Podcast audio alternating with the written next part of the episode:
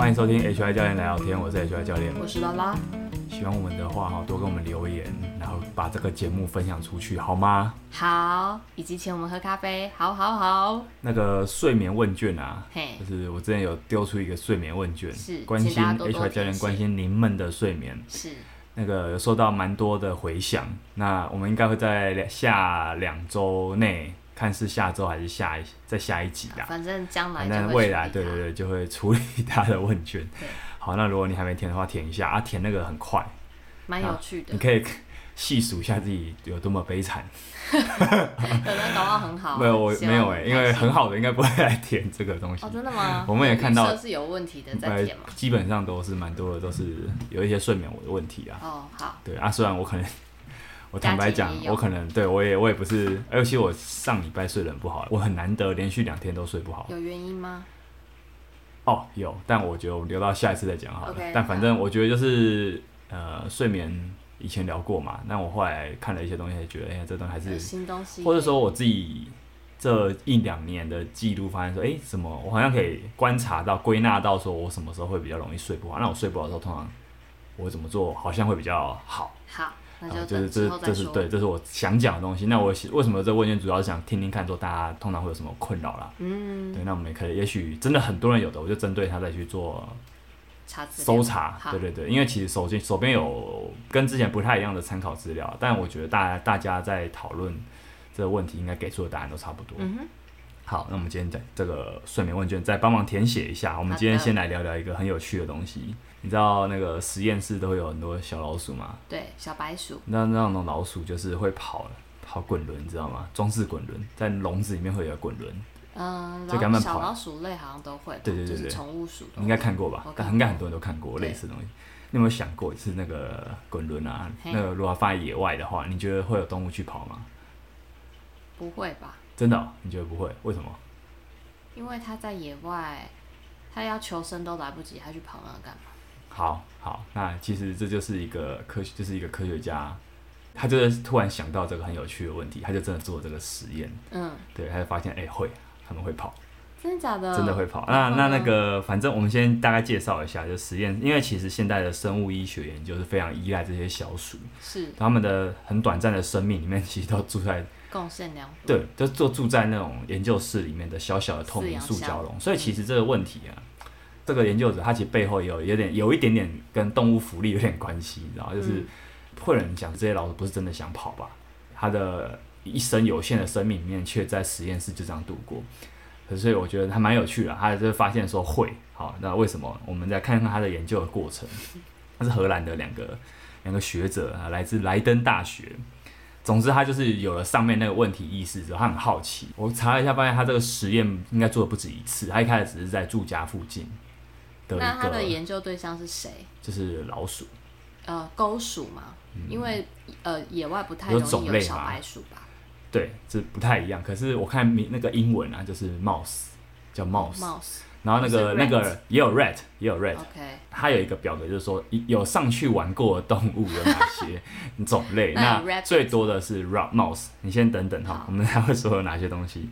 好，那他一开始其实是在住家附近，然后他有用食物引引诱。对，所以那是一开始，那个笼，嗯，笼子上，对对对，那附近，所以就是发现说，哎，谁会去？然后他也用那个录影录影机，嗯嗯，去拍下来。那后来发现说，他还有再把这个实验的场所拿到其他地方，就比如说有都会区里面有野生小老鼠栖息的地方，然后或者是在人烟稀少的荒郊野外也放了一个，就等于说他在不同的地方都放了看看，然后用摄影机去记录下看会是什么东西。观察结果发现啊，其实一年到头。都有野生小老鼠来跑步，对他们来说，这动一动的感觉好像蛮好的。而且最好玩的是哦、喔，这小老鼠是最多的啦。那你知道还有哪些动物上去过吗？它的体型是做多大？因为它我看那个影片蛮小，就真的是实验室那种，宠物鼠的那种。而且这个这个研究其实在前几年是国外蛮容易看到，你可能中文的新闻也有一些你可以查查看。我也是今天查发现，哎、欸，其实这个有被介绍过。有对对对，那还有什么大老鼠？还有瓜牛，还有阔蜗。牛去爬吗？就在上面，对。是不是要有一个证明他在玩那个东西？他正在持续性的、欸。没错，你讲到重点了。还有青蛙，啊、反正就那个摄影机看下来，结果发现，像有些动物其实不算是在跑，像青蛙，他们就认为它可能就像瓜牛也是、啊，对它的动作时间可能不够长。那蛞蝓啊，可能也是偶然才出现的。可是像我们就鼠好了，鼠类、嗯、小鼠，而且是小鼠，小鼠本身它很明显是喜欢这个飞轮，喜欢这个滚轮，所以呃，也许也许啊，这还可能还需要一些一些更多的证据，或是或是研究设计。就是也许这位作者认为说，欸、这个学者认为说，在这个滚轮上跑步，其实不是关在笼子里的老鼠才会喜欢才会做的事情，可能他们就是喜欢这件事情，然后。为什么这些动物会跑在滚轮上？有几个推测。一开始其实你有发现，有记得吗？那个是有食物奖励的，所以等于说是有奖品的。可后来发现啊，其实他们研究者后来把食物拿掉了，所以他们还是会跑。后康大修补。呃，就是说，也许食物本身不是重点，而是那个跑在滚轮上的那个刺激感变成是一种奖励了。因为在上面跑，哎，它其实提供了一种，它在自然状态下是。它如果活在大自然的环境上，它是不会感受到那种刺激的动力感。哎、欸，那我想问哦、就是呃，刚刚讲的是不是都在比较有人类的地方？那它有在真正大自然？因为我前几天刚好看到一个，就是那个草原嘛，然后老鼠奔跑，然后老鹰在抓。嗯、像那种环境的话，它会去跑吗？因为那个东西其实它它就一直在被追，它怕被哦，这就因为我没有看那个啦，我没有看很详细的研究。的那个它到底设计在哪？但还有在人烟稀少的荒郊野外也有放，就是说它有在比较相对都市，也有在非那么没那么都市的地方放。而、啊、是说到底到底那个详细什么，可能还是要去看那个它的实验的内容。好，对，那可能比较多就是文原文的资料了。嗯，嗯，那可能就要再花点时间看。那还有几个目，刚刚讲嘛，就是跑在上面这种滚轮的刺激感本身就是奖励，而且而且啊，这个甚至老鼠会上瘾。这些小老鼠会上瘾，有的你知道跑到跑到有性命危险，它好像跑到说，你知道那种整个带动，对对对，它整个 整个跑过头了。那个不会有性命危险吧？就是好像摔下来了。呃，反正有有的会跑到有点出事情，对对对，反正就是说会有点出 出事啊，就是这种这种感觉。好，那也有另外一个推论啊，就是说啊、呃，这个推论蛮好玩的，就是他在说的就是说，其实这些动物本身就有这种运动的欲望。就是他其实就很会想要保持一种在运动的感觉，所以这个跑的刺激感就是奖励。我们也可以这样讲，就是说运动本身其实它是可以开启几乎所有动物的一种大脑内的奖励回路，它很容易就变成一种奖品。虽然你在跑，尤其我们人可能都知道说运动的当下有时候会有点痛苦，或是你在开始运动前你会很不想要运动，可是运动结束后的满足感，那种美妙的感觉你是很难忘记的，就是几乎是。所有人可能都经历过那种结束运动，你觉得自己做一件很很不错的事情的那种感觉。那我想说，就是呃，你之前有聊过一本书叫《天生不爱动》，他那时候在远古时期设定人们是、啊、呃尽量不移动身体对的这个设定。那所以这个设定不会套用在这些动物身上嘛？因为他们也是一个趋吉避凶，要保留自己的能量去逃离危险的状态啊。是啊。天生不爱动，哎、欸，你讲到一本很有趣的书，就是之前介绍过。其实天生不爱动没有介绍过这个实验。哦，真的、哦。对，对对，我今天发发现，就是我搜寻了这个荷兰的这个学者跟他的在打老鼠，发现哎，就是有天生不爱动的书摘，然后哎、欸，原来里面有讲过这一段，哎，很好玩。他就是在讲说，老鼠的这个行为很像现代人会去健身房跑跑步机的行为一样。嗯。对对对，他就是他就是能把这两个行为做类比啊。做那个天生不爱动的作者，那你刚刚的问题是说，就是有些动物它其实会为了要储存能量，所以它不会随便的随便的去浪费能量。没错，这就是我们我们的人类祖先就是这样子的设定。不要说人类啊，动物可能也是，对啊，小动物也是。但我觉得蛮好，就是蛮有趣的，就是因为这个研究我只读到这样，所以你这个问题我目前没办法回答。但我觉得这个东西应该未来还会再有更多的对啊发现。嗯，因为那个荷兰的学者就很有名，因为他好像老鼠专家。这是什么时候的研究报告？这个五好像五年前。五年前。二零，反正是对，没有很久啦，没有到很久。好。啊，这个荷兰的学者他是一个老鼠专家，这样，你不觉得他的那个问题的发想很有趣吗？很有趣啊！哎、欸，那我想问、就是，很有很可爱的一个开发想，这样。那有昆虫类上去跑吗？因为感觉昆虫可能比较大只的昆虫，它可能是相对安全的。我这边写下来的就是我刚、啊、我刚刚讲下来的那边那些，哦、对我我再我们大家再看一下好了，好等一下我们再去看一下那个表格。我有注意到它有一个表格记录哪些动物，但我嗯，好，我们今天要聊的是一本书？刚刚讲的这个实验，小老鼠飞滚轮实验，其实就出自这本书哦。这本书叫什么？叫多巴胺国度。多巴胺多巴多巴胺国度里面其实就讲到说，跑滚轮对老鼠来说可以诱发，其实就是等于说让他们多巴胺上升。嗯，对，就刚刚讲嘛，它会启动那个奖励回路啊，奖励回路刚好就是多巴胺在负责很大量的一个功能的地方。嗯哼，呃，所以还有提到，甚至会跑到上瘾啊，因为运动其实是有上瘾的潜力的。嗯，好，这本书其实最近非常热门呢。哦，真的啊，有些书店是缺货的，就出版社说目前没有书。是有被谁推荐吗？嗯、没错，就是 就是好，应该是一一个多月前吧。古玩有推荐这本书。哎、啊欸，其实我本人是很爱听古玩，就是。对啊。对但你有照着他的时间轴听吗？照什么意思？就是你有在一个月前就刚好听他那时候录的集数吗？哦，我基本上他的集数我都是我会在当周，我会马上停掉，okay, okay 甚至可能是当天。呃，而且我听到当他说，哎、欸，这本书其实我有。我之前买，我之前就买，对。可是那时候我在准备读书会，夏天的读书会，其实我其实有聊到多巴胺过几次。如果你有上过这个读书会的话，你应该会有印象。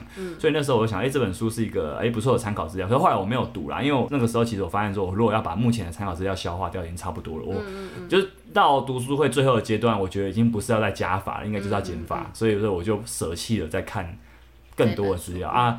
多巴胺也是一个，可能之前就觉得这东西我大概知道他要讲什么，后来又反而觉得说这种东西看多了没有特别有兴趣。OK。可是在在我听到古埃推荐之后，我想说啊，反正最近也没有书可以翻，我就刚好就把我那本书我放在公司了，我把公司书柜上，哎，就是架子上的那本多巴胺功能拿来翻的时候，发现哎不得了，真的蛮好看的。所以它也是因为这样很很热门啊。对，我我再分享一下，其实我真的是蛮喜欢蛮喜欢古埃的，就是因为他不是因为他赚很多钱啊，就是他的什么。很有名，这样就是他，我觉得这是一个他很好笑，然后很 real，就最主要，最主要就是这两点，而且我觉得很好玩是，他是我少数喜欢的那种，因为他是 Podcast 排行榜前几名的，是。热门的嘛，对不对？就是你知道有些人，包含我在内，就是我从小的时候我就很不喜欢跟大家喜欢跟大家一样的东西，不喜欢太主流。啊，对对对，那那种我后来其实就我觉得这种很中二的心态啊，所以我现在我现在看是觉得这样，可是我其其实觉得自己我很多地方就有点。喜欢主流，我我被过往年轻时候这个习惯，其实一直深深影响到现在。就我常常还是不太喜欢主流的东西，嗯、对。可是我就觉得现在我讲这个东西，就是也不怕你笑。可我以前可能就会为了这个这个非主流的爱好，我会给自己很多的，就是怎么讲，就是那种我觉得我很厉害，会散发出这种很孤高的那种感觉。我现在就觉得没有，就是。可能就年轻的的时候一些习惯影响到了现在，所以你现在有比较喜欢主流的东西吗？我觉得慢慢，我觉得赌来就是我少数的很喜欢的主流的东西。那你最近喜欢主流的电影是什么？主流电影，我其实很少看主流电影，所以 所以那是不是下意识的还是在抵抗这件事？我就是说我我现在还是会觉得说这件事情影响到我，我到现在，嗯、可是我就觉得我可以用一种比较自嘲的态度来讲这个东西，okay, okay. 反正没关系。对，因为注意力要花的事情真的很多啊，你不可能对啊，什么都用，怎么都注意这样。嗯呃，我觉得说哈，其实股癌有些时候喜欢，发现说我跟大家一样都喜欢这个这个这个人，会觉得说，哎，好像有一种自己也长大的感觉，对。然后我其实觉得股癌我都完全没有在听，因为很多人知道我在听，说，哎，你都有在投资的，听得懂。我个人是算是有了，但我的投资方式完全不是股癌那一种。呃，就是会选股的方式，就是我是被动投资派的，对对对对。那可是其实我觉得他好最好听的地方都不是他在讲投资的地方，都是在讲要回听众 Q&A 的东西。对，反正就是我觉得古玩那时候有提到，就是这本书，他觉他说这本书是一种人体使用说明书。我觉得生物学有些生物学或是神经科学的书，确实会让我有这种感觉，就是说，哎，我们好像可以呃知道说。自己的身体怎么回事？嗯，应该是人为什么会有一些劣根性很犯贱的地方，就是说为什么有些东西会让你就是停不下来，可能你就偏偏很想要吃。我们就以食物来讲啊，洋芋片就会有这种东西。那这种为什么会被设计出来？因为设计的人那些食品工业的老大们都知道，哎，这个东西。对人来说，对人类这种动物来说，有一种停不下来的先天的诱惑在。嗯、对对对，那你知道这就是一个说明。说，那你不知道这件事情的话，你就觉得你就会觉得很苦恼。为什么我总是那么，我的意志力为什么那么脆弱？对，或者是说你会觉得意志力这东西我好脆弱，可是实际上我们人类的使用说明书里面啊，意志力就是一个非常极限。很有限的资源，嗯、你不应该。如果你看过说明书，你就不会拿来把它当做是一个长期的东西。对对对对，嗯、所以我觉得这是他使用说明书的意思。我觉得他讲的蛮好的。然后，而且它里面啊，这本书其实充满了很多成瘾者故事啊，就是你知道吗？其实它有有一点猎奇的感觉。其实这个作者他他用的很猎奇，其实有点负面啊，就好像是说这个作者是卖这些人的故事，然后赚大钱。其实没有，我觉得作者他其实是一种很感同身受、很很那种设身处地的方。可是这是你你知道那种感觉吗？就是我我知道蛮多人喜欢看那种有一些那个呃是什么频道忘了，就是那种肥胖的那个，你知道吗？减重大赛，美国很多那种节目，或者说肥胖者的一些，就是有一些真的是病态肥胖的生活旅游频道啊，对对对对对对对，就是很多人爱看，你知道吗？就是我觉得都减肥下来吗？啊，或者是说为什么会有人对会看一些病态肥胖者的日常？其实我我我从以前到现在就听过蛮多人喜欢看这个节目，我觉得多少是跟这个猎奇感有点关系。其实这个东西在美国有算猎奇嘛？因为这很日常吧？这很日常。对他们的，我觉得当你生活中没有知道这样的人，那你就发现，哎，好，居然有人可以为了食物上瘾成这样。台湾人看就对对对对，那你可能就会觉得哦，这有点猎奇。那其实食物上瘾就是也是这本多巴胺国度里面其中要讲的一个东西，就是因为其实里面的书。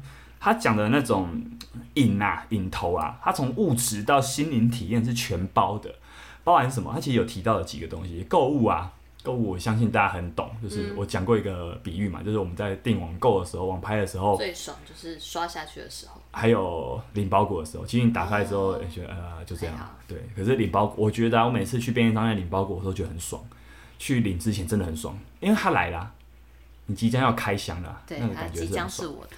购物是一个啊，那什么黄赌毒就不用讲了啊，烟酒、药物、毒品啊，这边的药物其实不只是娱乐用药，可能很多是合法的药物，比如说过动症的这种药物。啊、对，那还有什么？就色情啊。刚起黄赌毒就讲了，涵盖很大的范围了，而且这作者他自己讲出了他的秘密，就是他其实有一个瘾头，就是他喜欢那种很不入流的情色小说。他是被那个《暮光之城》影响，对，就很好笑。对，反正作者把他越脆弱的那一面也想出来，所以我觉得这点是他这本书蛮蛮棒的一个地方。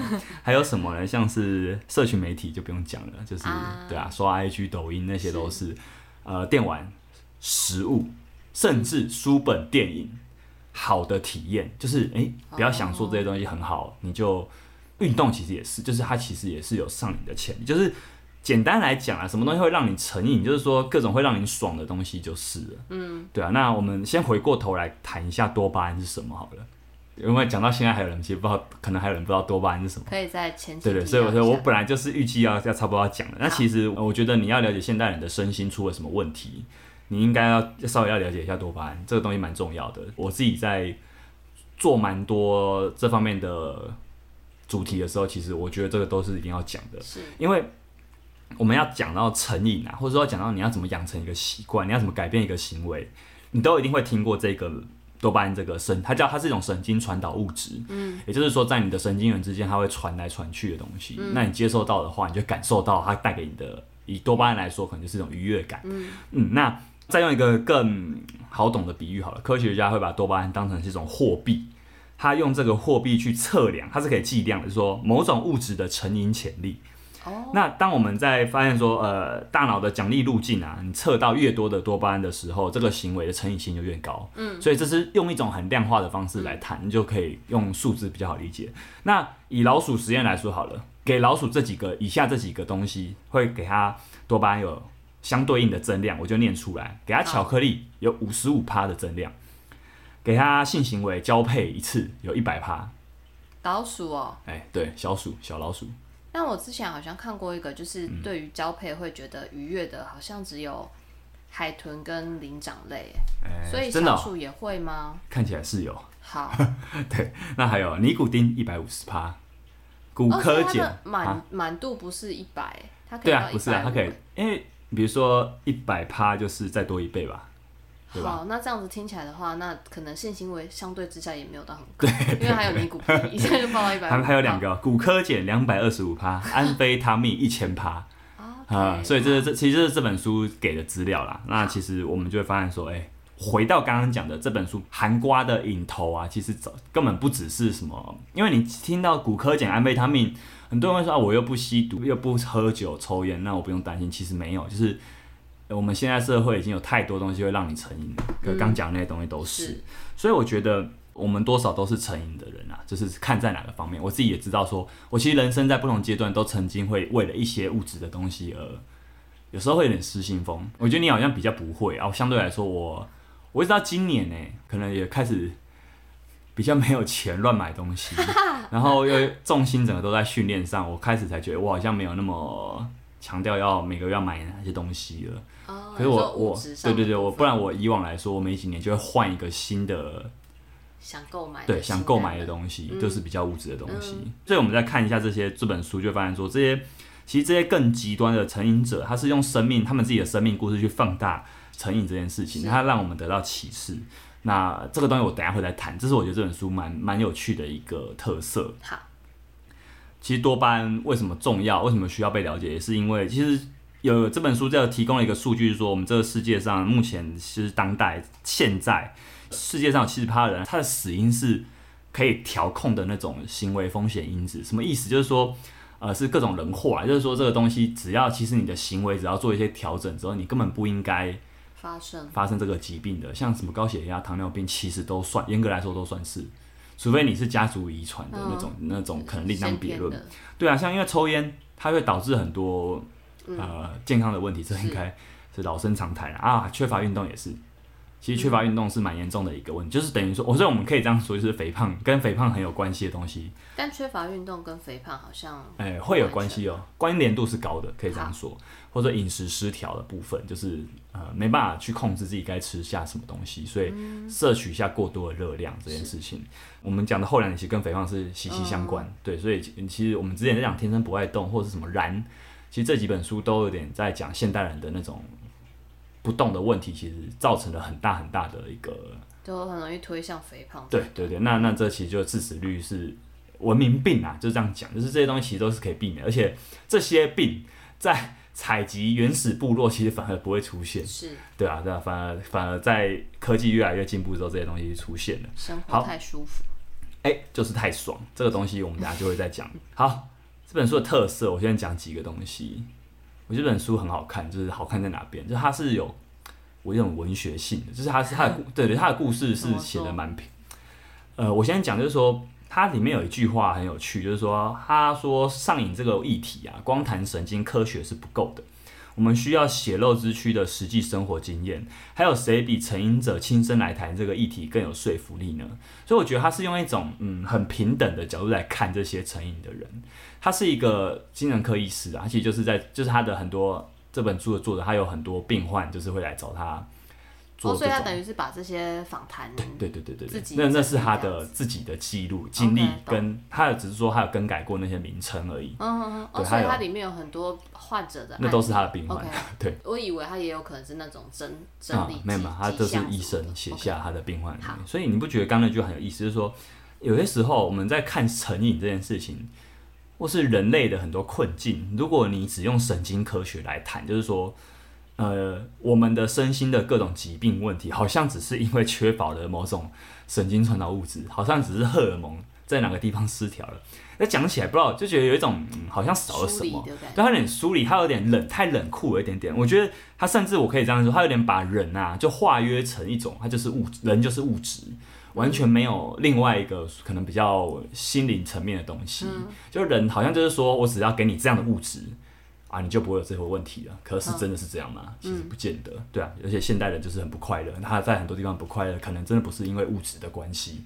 而且连作者本人都跟跟读者告解，就是他透过这本书就跟大家告解说，他其实也经历过了一段走出来的过程，在那段他很沉迷于言情小说人的日子。他，他现在不沉迷了。对，等他走出来，他也曾经搞砸过。然后就是说，所以说他等于是用一种方式去看待这个议题。而且我觉得，我觉得他把成瘾这件事情又上升到蛮哲学性的高度。所以我觉得为什么它好看，也是这个地方。那到底多哲学呢？我这边想谈就是这部分。呃，刚好讲嘛，就是成瘾者其实都是它是放大我们每一个人多少都有的一些成瘾的倾向，嗯，只是这些人更夸张而已。啊、嗯，那呃，在这本书里面甚至有提到一句话，他说成瘾者他其实就是在当代这个消费社会的一群预言家。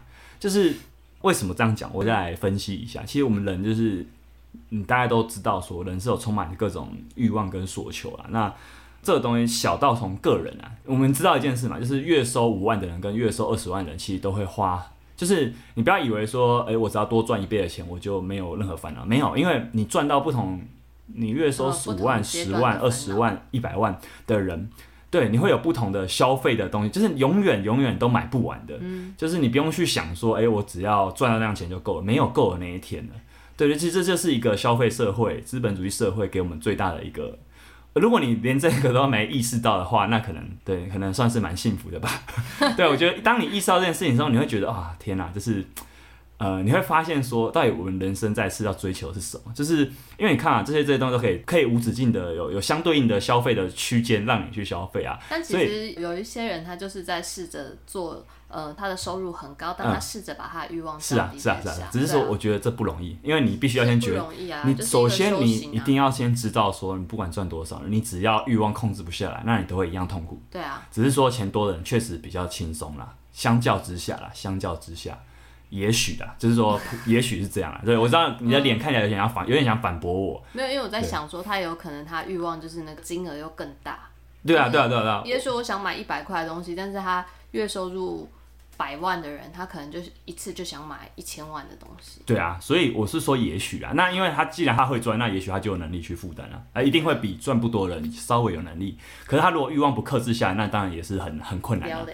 对啊，也是很困难。那我们刚刚讲的是个人啊，对不对？你永远会想说，哎，比如说手机又换了嘛，对不对？那手机每一年都每一年手机 iPhone 都会换一次嘛，都会出一次新的啊。是。对啊，那你知道有真的真的就是有些。这是很粉的人，他可能就是真的每一年都换一只。对啊，对啊，对啊，应该是我想你我身边都一定听过这样的人嘛，对啊，你永远都有东西可以换。那这是个人的部分，那我们再放大到国家，就是到底国家要追求 GDP，追追求经济成长到什么程度？其实这是现代当代的经济学一直在探讨的，已经已经有各种讨论，只是说这东西确实对于一些人来说，可能还是有人打高空啦，就是这好像是先进。先进的那种欧美社会的人开始可以做反思，嗯，可是你知道，就是开发中国家的人可能就会跳出来说，哎、欸，你们都已经富足起来了，你们才来讲这个东西。可是我们就是要富足啊，对，就是因为而且开发中国家就是许多国家其实是过往是被那些欧美的已开已开发国家可能因为一些殖民的关系、侵略的关系，其实是有一些历史的伤痛在的啦。但总之开始有一些人在讲说，我们到底要开始在反思说要追求成长。经济成长到什么程度？就是，呃，我们都快把资源开发到，可能你都不确定未来二十年后，你的你要留给什么样的社会，留给什么样的地球给你的后代。那讲起来都有点，有点有点大。总之，但我们要知道，就是说，嗯，因为购买这件事情支撑了现代资本主义社会的重要的运作啊，所以欲望，你没有欲望的话，那其实是很麻烦的。嗯，对对，所以。很多商业行为就会没有办法进行下去。对，那你说成瘾的人，其实很多时候就是这个欲望在作祟。嗯、那我看的这本书，我一直想的一件事，就是说，现代人真的是很很困难的，就是要什么就有什么。其实资源算是很很不予匮乏的现代人，你可以这样说啊，就是现代人我真的过太爽了。嗯。可是你知道吗？虽然过很爽，客观来说过很爽，可是很少人觉得自己快乐，觉得自己幸福。嗯。对不对？是吧？而且你知道。有你看这些成瘾的人的故事，你就会发现真的是这样，因为他们很多人就是因为他们找不到成就是目标成就，所以他开始用药，他开始消耗了大把的时间在社群媒体上，结果发现越来越不快乐，可是他停不下来，对，所以他最后当他的行为已经变成一种瘾成瘾的时候，他更停不下来了，嗯，对，那就是其实你要说的话，这背后其实是很社会学的，它其实是蛮蛮大的东西是在里面的，对，那我想到了一个哲学家。在看这本书的时候，我一直想到一个哲学家叫叔本华。叔本华就是尼采，尼采那个时代的德国的一个哲学家啦。嗯、他其实深受印度宗教影响，就是佛教、印度教影响，所以他怎么看这个世界的一些问题？我我们现在不要讲太复杂，但是他讲过一句有很有趣的话，就是说，人生的幸福有两个敌人，一个是痛苦，一个是无聊。当你成功的远离了一个敌人之后，你很悲哀的，你会接近另外一个。嗯，所以可以这样讲，人生就是在痛苦跟无聊之间，像钟摆一样摆动。这句话听起来很悲观。那其实你在细论他的哲学思思想，你会大概才知道说，哎，为什么会这样推论？嗯，但总之啊，总之这句话算是他最有名的、被世人所知的一段话。那其实你说他悲观也好，但其实叔本华个人就是他想，他会有这个这句话，其实他是想知道说，人要怎样才能幸福快乐。嗯，只是说他最后提他提出来的结论是有点悲哀的，就是因为他就像他就像印度的那些佛教在说，就是人生就是苦嘛，嗯，而且是求不得苦，就是佛教里面讲了很多种的苦，那就是因为你想要东西很多，求之不得，对，可是你得不到，所以很苦。那反正人的苦有很多，所以人生在世就是这不断的在受苦的过程。那如何去得到解脱？你你其实解脱就是说，当你放开了。比如说我值这些东西之后，嗯、物质的束缚之后，你才有可能达到一个解脱的境界。那叔本华是这样的概念吗？呃，叔本华我们等下会说，但总之 他的一个想法是说，为什么有刚刚那句话？为什么他会有这样的钟摆说？就是因为他认为人是受意志不断的去驱使。这个意志其实你可以怎么理解？这个、意志不是你的自由意志，它比较像是一种你的欲望，就是一个生呃生物的生存的本能，会想要干嘛？想要繁衍后代，又想打炮，就想要有那个嘛，就会想要，你会想要交男女朋友这样的需求，那你也会有物质上的需求，嗯、你根本不用有什么特别的想法，这些生存的一些本能就不断推动着你这个人的每天的行为，嗯，对，或是你要饿就会吃东西嘛。可是说，当意志这个东西它始终在欲求不满的时候，你想要稳定的快乐，那其实根本就是一种幻想。就是因为你欲望不满足，你就会痛苦啊。嗯。可是当你满足了之后，你就会无聊。所以你会发现他的推论就是这样，就是欲望是我很难被满足。是。可是你不不被满足的话，就是你会会不断的摆荡在无聊跟痛苦之中。所以解法是什么呢？你会发现说解法，呃，叔本华跟这本书《多巴胺国度》的作者，其实他们很有趣。他们针对这个人类的困境，他们都提到了禁欲这个主张。也就是说，把欲望这个东西，可能要试着压下来。怎么压？怎么压下来嘛？那叔本华的说法，他可能要你，你的人生要再找到一些，比如说艺术。我自己讲起来觉得有点，有点可能很多人会觉得我在讲什么干话，但他确实有提到几个解法。那我们这边就先跳过部分，他的部分，只是你要你要看，就是你看这本书，就让我想到了一个很很有很重要，呃，近代很重要的一个哲学家，所以我觉得他真的是蛮有趣的一本。他不是只是跟你讲科学的东西，他会让你想到一些很深层的思考，这样子。嗯虽然这本书的作者他没有提到叔本华，哎，他没有刚好没有提到他，可是他会用他就另外一个方式告诉你，生命中我们不断的在逃离痛苦跟无聊这个这两两个敌人，哎，会怎么样？他并没有说会摆荡，可是他还是提到说，当你越逃避他的时候，那你会发现你得你你反而得不到想要的结果。嗯，这是我们等一下会想要再细谈的部分。好，然后最后这本书还有一个特色就是它错字超级多，就是其实我是不太 care 错字的读者。可是这本书的错字真的多到我觉得有点太扯了，就是每一个章节都会 都有一两个错字。那应该不是作者的问题。当然不是啊，我说这本书的特色，所以我，我如果你是很在意错字的读者，你可能可以等下一版再买，他可能会再对修正。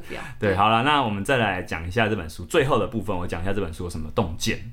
其实刚那样讲，应该有些人已经觉得有点有趣了。我在这边，我再我再浓缩概要一下。这个东西，这本书，这本它它里面提到一个东西，就是一个天平的模型，就是我们要怎么样去知道说我们现在就是古来说的那个使用说明书，你你怎么知道说呃我现在是不是有可能快要屌到了，或者是我快要控制不住？那那个东西就是因为我们大脑有一个控制，你的大脑在处理感觉好爽的这一区，跟感觉不好有点痛的这一区，其实是同一区。嗯。所以你爽跟痛的预作就像跷跷板的两端，那这样的话哦，就变成说，呃，这种天平的模式就很像什么？我们人有很多恒定的行为，像温度。你再想一下刚刚的天平，当天平就是一直压向很热那一端，那比如说你很热，你就会排汗。你就会想到，你的身体就会告诉你好热哦，你现在没办法专心。你大家应该都有那种热到无法专心的经验，就是你的身体在告诉你它很不舒服，你需要找出一个解方让它好好一点。对，那或者是什么，像身体的水分，缺水的时候，身体也会一直告诉你你需要喝水了，它会开始启动那个警告模式，你可能就无法专心做其他事情。嗯，那当你水分过多的时候啊，身体也会告诉你要赶去尿尿，所以你会发现你的人人生就是很多地方是被控制，被你的 这种很生理的东西控制的，这这就是所谓的恒定。所以这样讲的话，就会发现说这个爽跟痛也是一种恒定，就是这个天平它不能永远倒向一边，它不可能永远在一边，所以。它会尽快的恢复到恒定状态的话，如果今天你一直你想要爽，你想要追求快感，你一直往那爽的那端压的话，你会发现，哎，你怎么压下去，它就会弹回来。所以你知道你怎么弹回来的呢？痛的那一端会压下去。例如，例如好像有点难理解。哎，就是应该有那种经验嘛，就是洋芋片越吃越没那么好吃，因为它过了那个。那不是痛啊，就是我觉得吃够了。你会觉得空虚，我我可以这样说，就是那种狂欢后的空虚。对，因为这个痛不是真的是真的是痛，就是你要你要在你的想象力再再大一点。我的意思是，就是呃，我会以为这个痛是一个比较负面的情绪，但是如果今天只是洋芋片我停止的话，啊、好像也不至于。你可能也是会觉得空虚，或者觉得啊，我怎么会这样？就是你会开始指责自己，哦 okay, 就那东西不是真的，哎呦好痛哦，不是这种真的痛，可能是心理上的一点不舒服感觉，或是你会开始呃发现，哎，我真的可以，我好像不能这么爽，它会比较微妙，它不像。它毕竟不像温度啊、水分这种这么生理的东西，嗯、这个东西还是比较牵涉到感受的。如果是我觉得做云霄飞车好爽哦，我一直做、一直做、一直做。那相反的，它的痛把它拉回来的会是什么？就是没那么爽了。对，就耐受性提高了之后，你就没办法在一次中。就你刚才案例，我这样讲，好，我就会想要追求更爽的东西，可是我找不到，我觉得很烦，我觉得很，我觉得很，很想要找到比它更好玩的东西。好。它再对我来说再也没有那么有趣了。可是你知道，就多巴胺厉害的地方就在于说，我们会去记得那个初次，比如初恋的感觉，嗯、第一次抽烟，第一次使用毒品，你曾经喝酒喝到有点锵锵的飘飘然的那种感觉，你会记得这种感觉，你会一直想要去追寻它。哦，这个追寻，但你追不到的过程，其实也是一种痛。是，嗯，所以这样讲你可以理解吧？可以。对，那所以。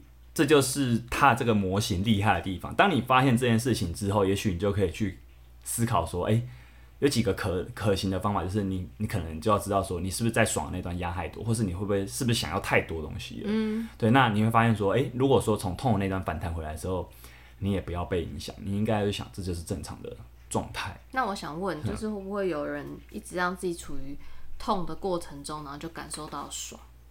哎、欸，这个很好玩，这也是这本书讲的，会有讲的内容。会，哦、好，对，比如说它里面讲一个很好玩案例是人洗冷水澡，就是它，哎、欸，我讲一下这本书的那个编排好了，它的它有三个三大章节，第一章就在讲爽快感这件事是什么，我们是怎么上瘾的。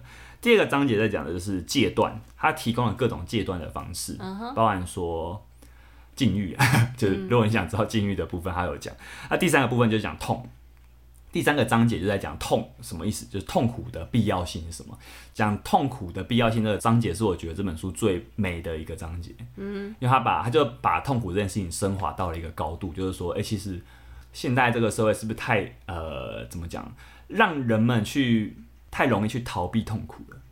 嗯，这个我等一下再再说明一下。总之，我觉得这个章节是我觉得最喜欢的东西。那你刚刚是不是有一个问题？对。你的问题是什么？就是一直去追求痛啊！对，所以就在第三个对第三个章节有提到这个这样的状态，就是说，我我先讲好了，因为这本来没有要讲，就是洗冷水澡，就是有一个有毒瘾的人，是他开始有一天忽然发现说，哎，洗冷水澡是那种，这一开始是洗冷水澡还蛮爽的，他后来去追求了，哎，更极限，就是他泡在冰桶里，嗯，就是他后来把那个温度就是越调越低，越调越低，而且他发现说有很多，这社会上有蛮多人都有这种需求的。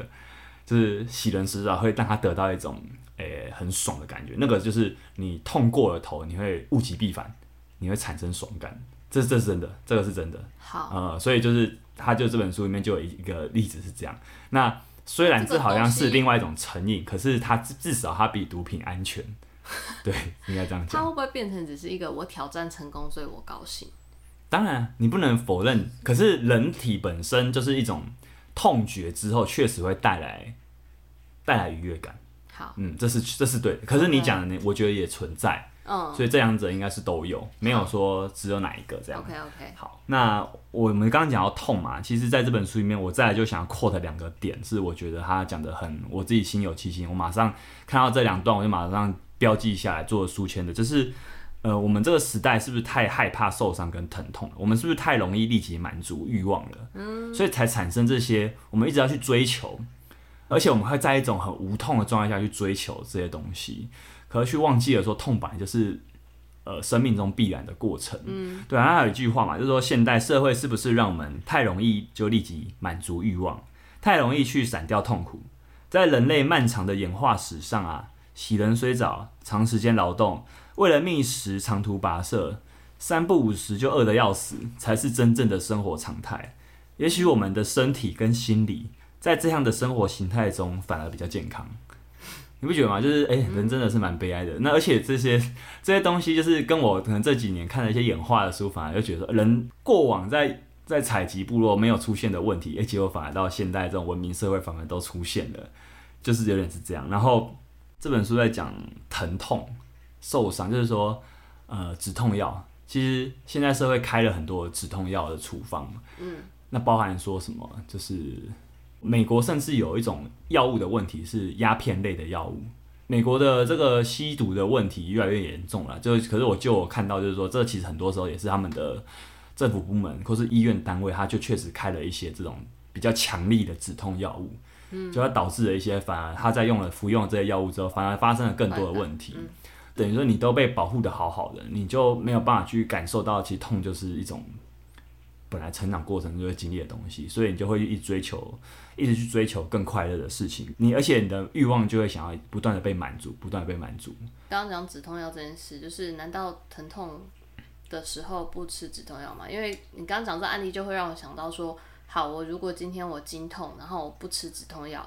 我再怎么痛下去，我会得到快感吗？我好像不会。哎、欸，当然，我觉得他没有要否认止痛药的重要性，只是说太太长。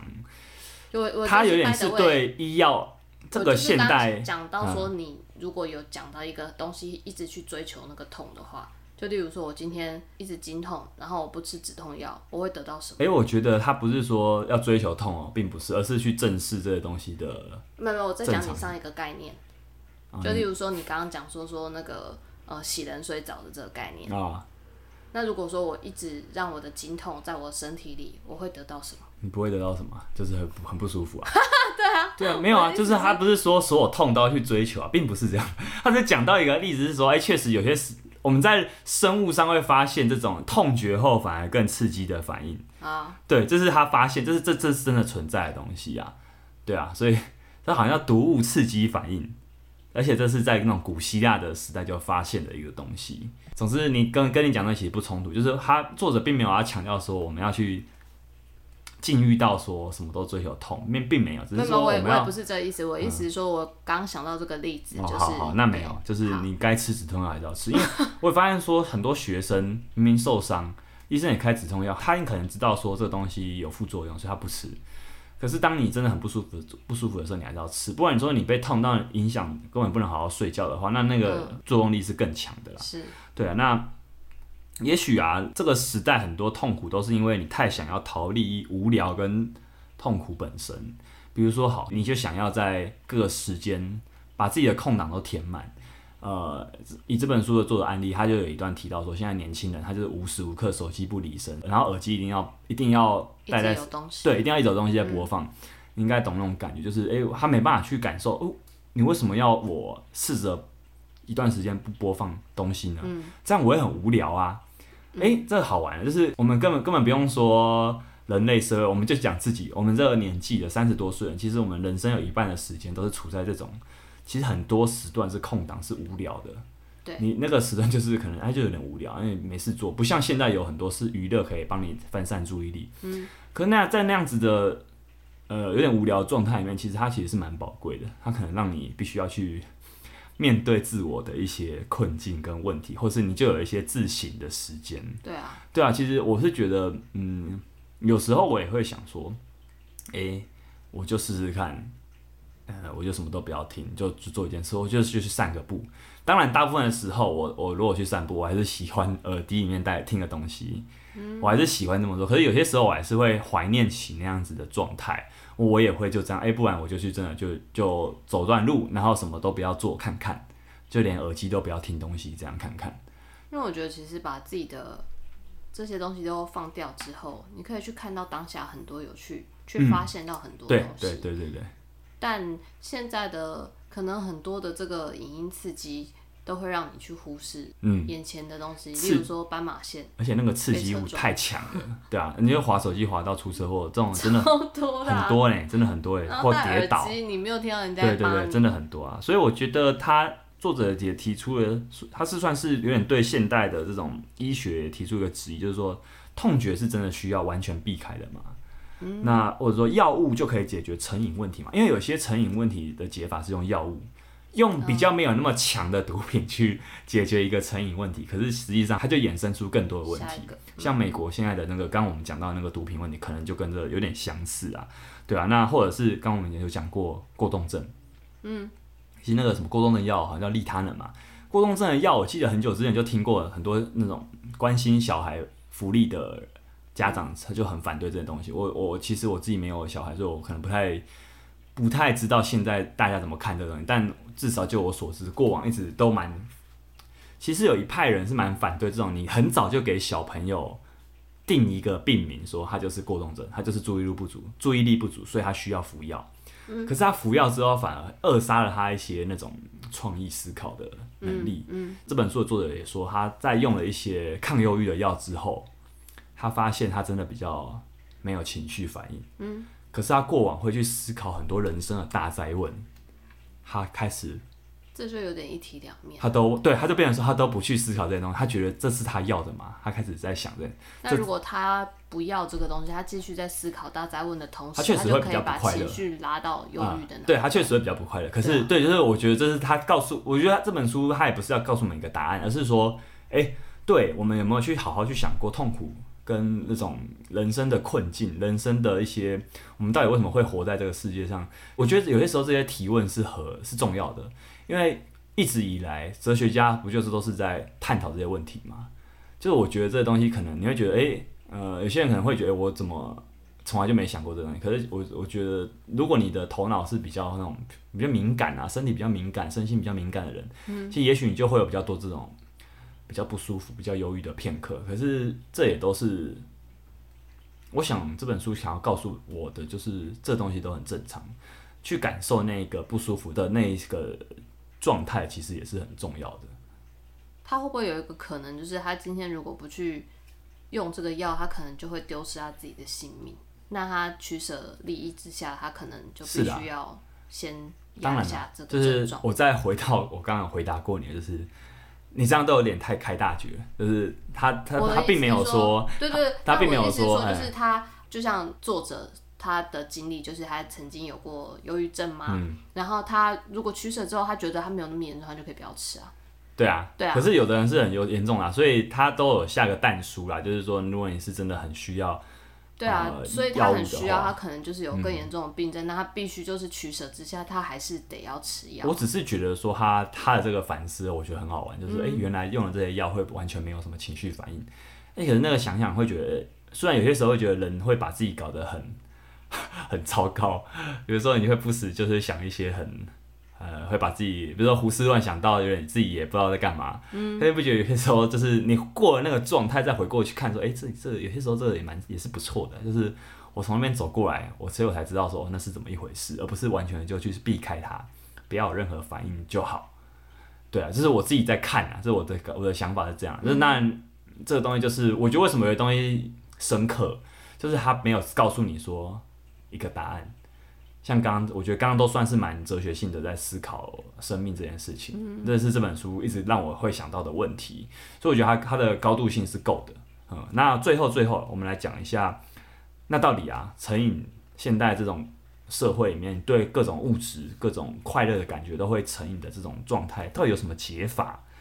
他讲了几种啊，比如说呃，用空间跟时间去避开诱惑源，就像什么，你会。吃太多的人就在家里不要放那个零食或者藏起来，这我们都知道，因为大家可能甚至成瘾者都知道，这毕竟算是一种老生常谈的。是 对，但我觉得还是他还是有讲一定的篇幅去讲。那我这边就先不要花太多篇幅讲这种要怎么样才能不上瘾的。我想换一个方式去谈，怎么样去解决这个困境。我觉得根本上就是从天平的两端去处理。我们先看痛端好了。我们这本书其实内容，我觉得它有蛮多比例，其实在告诉我们，呃，生命要去直面自己的痛苦，这是有其必要性的。嗯，所以好好去感受痛苦本身，可能就是一种解法。嗯，对，就是我觉得，那这讲起来有点干话啦，但就是你也不能否认它是可能被忽略了啦。我们总是在逃避，因为你直觉上来说。要要你去感受痛苦，真的是本来就有点违反直觉啊。嗯，对啊，所以可是如果你这本书再看过一次，你大概就会懂我说的意思。他他把痛的那一部分，其实他写的蛮蛮蛮美的，值得去体验。对，值得去体验一下。我或者是我觉得也不是因为这本书，就是我自己回头看看自己的人生啊，就很多时候我是很迷惘。嗯，呃，我根本不晓，可能在五年前，我不知道我自己五年后可能过的一个生活是我自己觉得还蛮满意、开心的状态。对啊，就是很多时候你会经历过那种你不知道自己在干嘛，很那种很迷惘，很不知道自己的存在有什么意义的过程。我觉得这些都是有些人可能体验过，有些人可能很幸运到他一辈子没有问过自己我的存在是什么意义的这样子。有些人可能是那么幸运啊，但我自己是有过蛮多次的。对啊，那我觉得就有点回到我自己的经历来看，说我毕竟我有这样的过程，但我现在回头看，也觉得说那都是一个找寻的阶段，我不会觉得说那个时间的自己在浪费。或是说我应该做更有意义的事情，我不会这样想。那如果现在这种让你可以选择重新体验一次，嗯、你还是会体验五年前的这些痛苦喽？对啊，OK，就是有点像尼采讲的那个嘛，永劫回归啊，就是要不要再重来一次？我觉得这是一个很难的问题。对对，那当然，我现在嗯，我身为一个 永劫回归的，就是常常在讲这句话的人来说好了，我当然会比较直觉会觉得说有点、嗯、啊。有一点点觉得真的要吗？可是如果真的要做出那个二选一的开关的时候，我觉得我还是可能比较高几率会投向好，好来吧的那边。OK，对，可能还是这样子，嗯、对啊。那另外一个，我们刚刚讲嘛，天平的两端去做处理，另外一端就是爽，我们要怎么从爽的那一端去处理呢？这本书有讲到一个很好玩的，你说好玩吗？好像也是很废话的 一个点，就是说我们也许需要人生需要找到一些简单的乐趣。去维持那个爽痛天平的运作，就是我们不要总是要把爽的那一端给重压啊，你才会感觉到爽。而是能不能从一些对我来说平静的状态就是很爽，可是对很多人来说没有，就是要狂欢才是爽。对啊，那像你应该很能懂，因为你是一个很能自娱于人的人，就是有些时候我们能不能从散步啊去发现说，哇靠，今天这条路，比如说我今天，我今天。就是在等你，等你买，对，我就在等你买 买菜的时候，我发现说，我、哦、靠，那我后面有一个巷子，因为龟背芋大家不都是种的很整齐，我发现那个好像在杂草堆中长出了一大，长出了两三大片的龟背芋，我觉得哇酷诶。然后虽然那时候下了大雨，我在淋雨，我好像也没有特别的觉得很烦闷，对就是有些时候就是需要这种，呃，很简单。就可以感受到，哎、还还还不错啦的生，生活也还不错，还是处处有趣有有趣的东西的这种感觉。就是你不要把那个门槛开得那么高啊，你总是需要很强烈的物质刺激，你才会感觉到你存在。那这样的话，也许什么东西都解决不了你的困境。就是它其实也蛮实在的啦。你回到一个比较根本的，这个天平到底要下多少才可以改变？也许就不用那么强烈的的那个什么剂量，它也可以感觉到快乐。所以其实回过头来，就是你要去怎么找寻生活中简单的快乐以及知足。对啊，对啊。所以为什么你看“禁欲”这个词，有够清教徒的，可在这本书里面居然居然出现个“禁欲”这个词。我觉得他也不是说要完全禁止，而是说我们总是要试着去感受一下，当你今天没有被那个物质，你没有使用那个东西的时候，或者是为什么需要有那种什么数位排毒日，你试着一天就是不要用太多的。有的人是会直接不用手机啊。有的人是可能就是我就尽量一天减量使用社群媒体，你看会怎么样？嗯，也许你会发现说，哎、欸，看根本不会怎么样，而且我还比较快乐。对啊，那这个就是一种禁欲啊。禁欲有小方面，也有真的很重的禁欲啊。但我想，就各位如果像断食也是啊，嗯、其实如果你真的想试试看嘛，就是不不如就试一种比较简单的方式，看看那个感觉怎么样。嗯，对。那最后还有另外一条路啊，就是有点像我们刚刚讲的那种用痛治痛，以毒攻毒。那我想讲的一个举一个例子，就是这本书有讲到，就是运动，为什么运动可能可以是成瘾的人的一些解药？其实就是它根本上来说，其实就是这一种以痛治痛的物极必反的这种反应。就是你知道，有些运动人其实是很自虐的，就是像谁跑者啊，比如这种呃，就是耐力运动员，我觉得都特别容易让人觉得很自虐。那个耐力可能就是最传统的，就是跑跑马拉松、超级马拉松、越野跑、越野跑，或者是游泳，或者是山铁，就是骑脚踏车的人也都是很动不动，可能就是一整天可能都可以都在外面一直在骑车，是明明就很累啊，可是为什么爱乐此不疲？或者是说这几这一年开始在玩 CrossFit，很多你知道，就是很多。也是在健身的人都会觉得 CrossFit 练 CrossFit 是神经病，就是那么自虐干嘛？就是其实这种这种这种网络很多在笑 CrossFitter 的梗图啦，就是其实你就知道说有一些运动者其实是蛮蛮有这种蛮有这种自虐特质。那其实为什么呢？是因为痛到一个点了，其实你其实是爽的。这就是这是真的是这样，对啊对啊。我觉得因为为什么运动会有这种感觉也是这样。那其实运动当下对身体的反应其实是有毒的。怎么说？你的体温会升高，你的心跳会急速上升，你的血压也会比平常高。嗯，可是你长远来看，你会对这些生理反应有更好的适应性。嗯，就我们讲，真的讲过很多次，就是说，它血糖当下会波动的很厉害，血压也是。可是为什么运动反而对控制血糖跟控制血压有帮助？你不觉得这很好玩吗？它当下，你如果都不希望我的血糖不要波动。你就会不运动了，可是你反而得到一个更差的结果，是你没有让身体去适应这个，没有弹性，对，没有让它去适应这个波动的过程。它你，可是我们是需要去适应这种波动的过程的。而且运动它还有另外一个好处，就是它会促进一些让你的情绪可以正向调节的一些神经调节物质，比如说像这本书讲的多巴胺，嗯，血清素就是其中几个最最有名的案例嘛。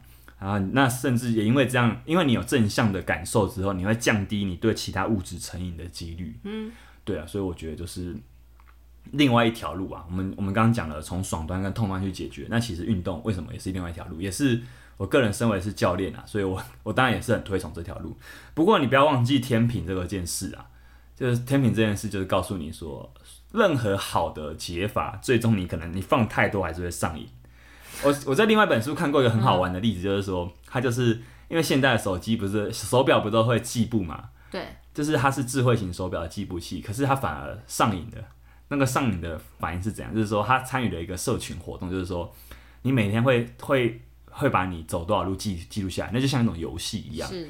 那比如说好，他会在每周三的某个晚上开放，你今天有走就有两倍。结果我明明、啊、什么？你今天我我今天走的里程数有两倍优惠。你懂吗？Oh. 就是有些游戏会说，哎、欸，今天有 double，那那结果那个作者，那是另外一本书啦。那个作者他可明明其实已经累得要死了，就他被这东西制约了。